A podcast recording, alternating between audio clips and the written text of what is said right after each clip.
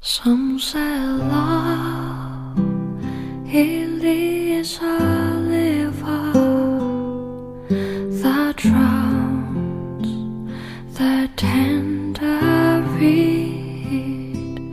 Some say love it leads a 欢迎来到嘉语电台。啊，今天我们继续一起学习人生的智慧。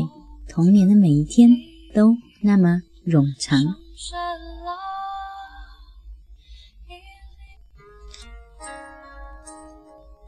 在童年期，我们更多的是处于认知，而不是寓意的状态。正是基于这一事实，在生命最初的四分之一的时间里，我们能够享有喜悦之情。在童年的时候，新奇感把一切事物都纳入到我们的意识之中，因此每一天都是冗长的。我们在外出旅行的时候，也遭遇相同的情况。在旅行中度过的一个月，似乎比在家的四个月还要长；少儿时候度过的一个小时，比老人度过的一天还要长。在童年时期，生活是那样的新奇，鲜活地呈现在我们眼前。生活所给予我们的印象，并没有因为多次的重复而变得模糊不清。小孩每时每刻都需要消遣以打发时光，不管那是游戏亦或是工作，一旦缺少了消遣，令人害怕的无聊就会抓住他们。甚至青年人也仍然无法摆脱无聊的困扰，数小时无事可干就会使他们感到恐慌。到了成年阶段，无聊不断减少，而到了老年，时间总是太过短暂，日子飞逝如箭，时光飞速流逝，无聊也就大大的随之消失了。在我们童年的活动当中，我们并不清楚自己的目的，总是默默的忙于我们所见到的单个场景和单个的事件当中，了解生活的自身本质，把握生活形态的基本典型。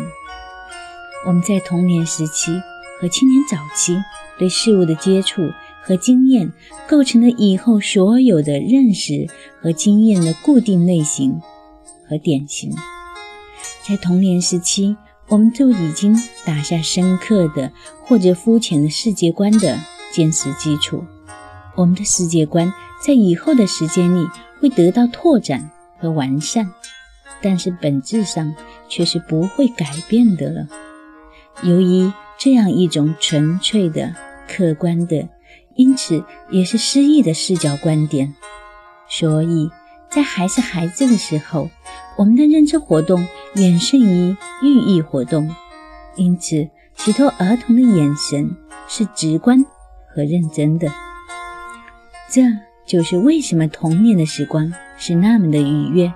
我们对童年的回忆总是免不了伴随着眷恋之情。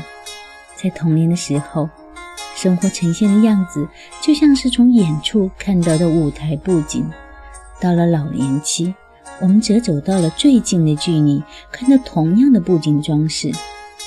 从年轻的角度看待生活，生活就是漫无常境的将来；从老年的角度来观察，生活则是一段极其短暂的过去。